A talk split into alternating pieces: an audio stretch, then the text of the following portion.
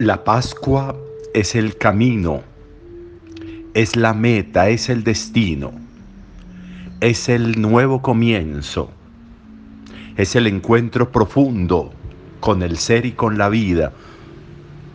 La Pascua es el origen de la relación profunda con el amor de Dios.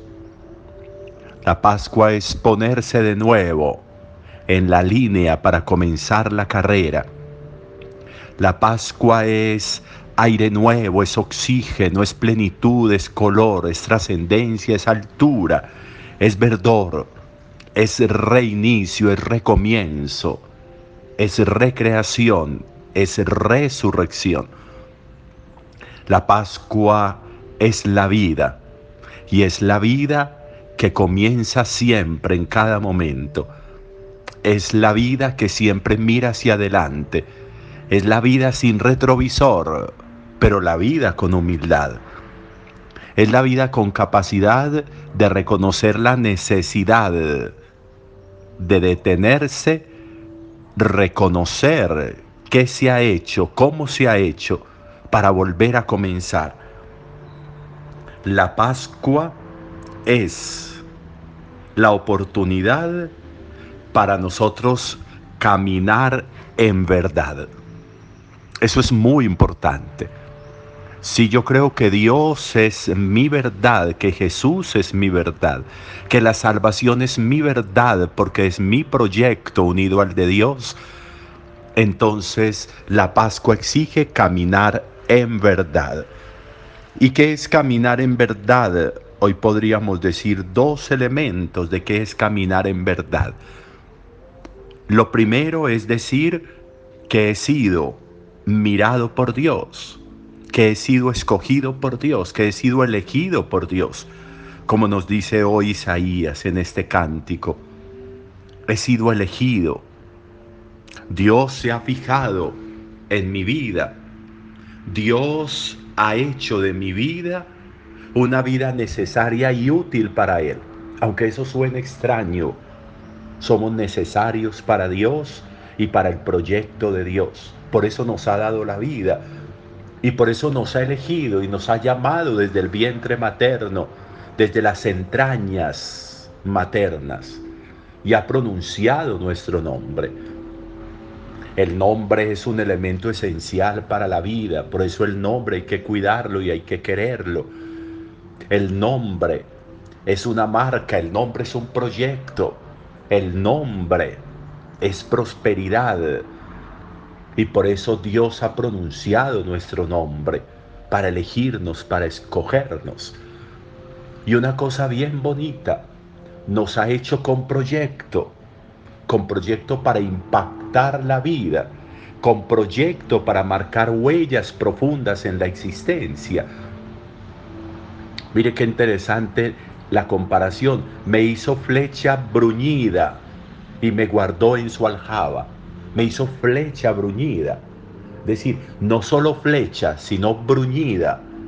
¿Qué significa bruñida? Reluciente, limpia, escogida, pulida, depurado. Eso es una flecha bruñida, no solo flecha. ¿Qué es la flecha?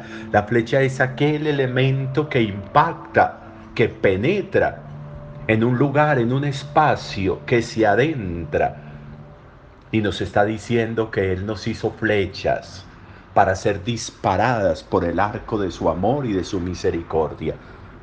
Para ser flechas disparadas con un sentido, con una orientación, con un punto clave donde debemos caer, donde debemos llegar. Pero flechas bruñidas. Eso es muy bonito, esa figura es muy bonita. Relucientes, limpias, escogidos, pulidos, depurados. Así nos ha hecho Él. Y nos ha hecho Él para que con todo eso nosotros seamos capaces de penetrar como una flecha en el mundo, en la historia, en la vida, en la tierra, en la familia, en la comunidad.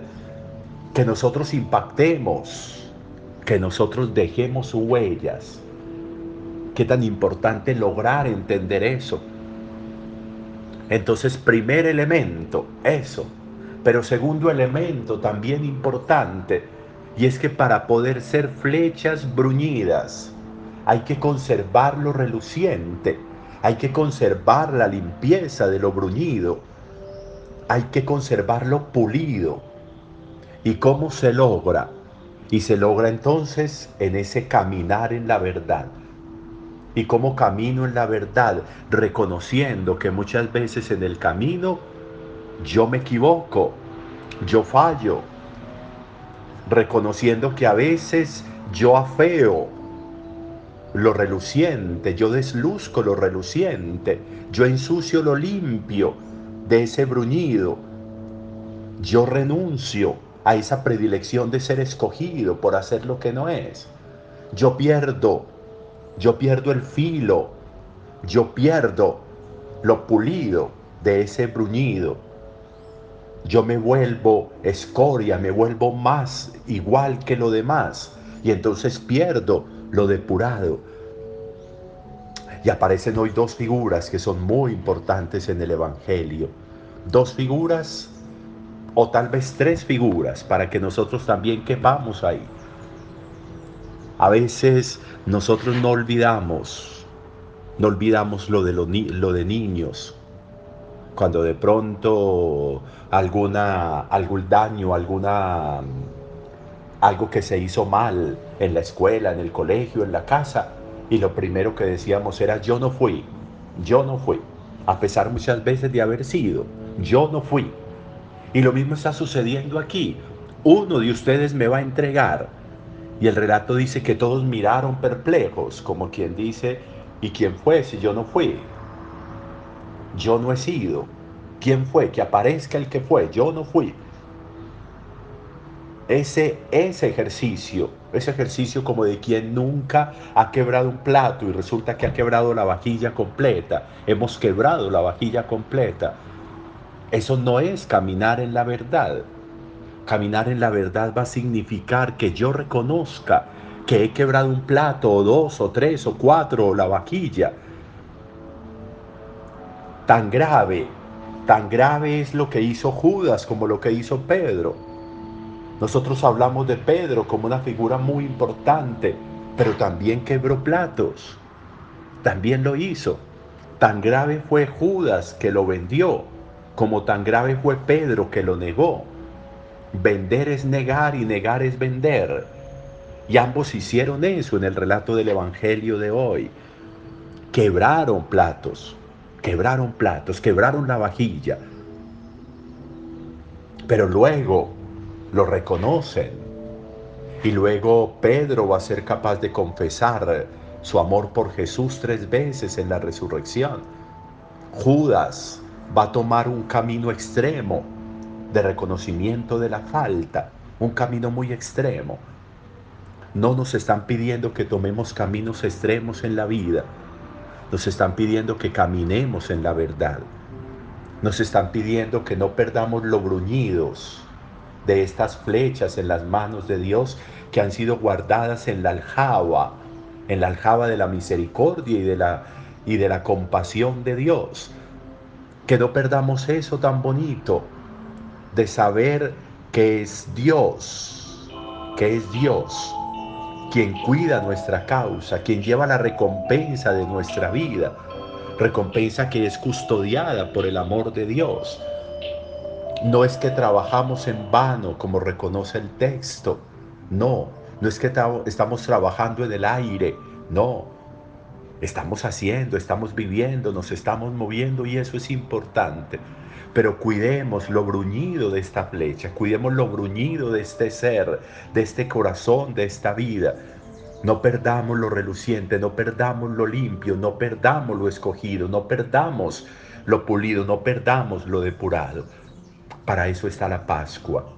Acerquémonos en verdad y reconozcamos que muchas veces hemos vendido a Jesús porque hemos vendido a los hermanos o a la vida nuestra misma, que muchas veces hemos negado a Dios y hemos negado a Jesús y hemos negado el amor de Dios y hemos negado la misericordia de Dios y le hemos negado misericordia y compasión a los demás, para que acercándonos a la cruz de Jesús, recuperemos lo bruñido de nuestro ser y de nuestra alma y sigamos, y sigamos siendo flechas en las manos de Dios, disparados por el arco de su amor para impactar la vida de tantos seres que caminan con nosotros y cuya vida nuestra puede hacer tantísimo bien en ellos. Sigamos caminando a la Pascua. Un muy buen día para todos.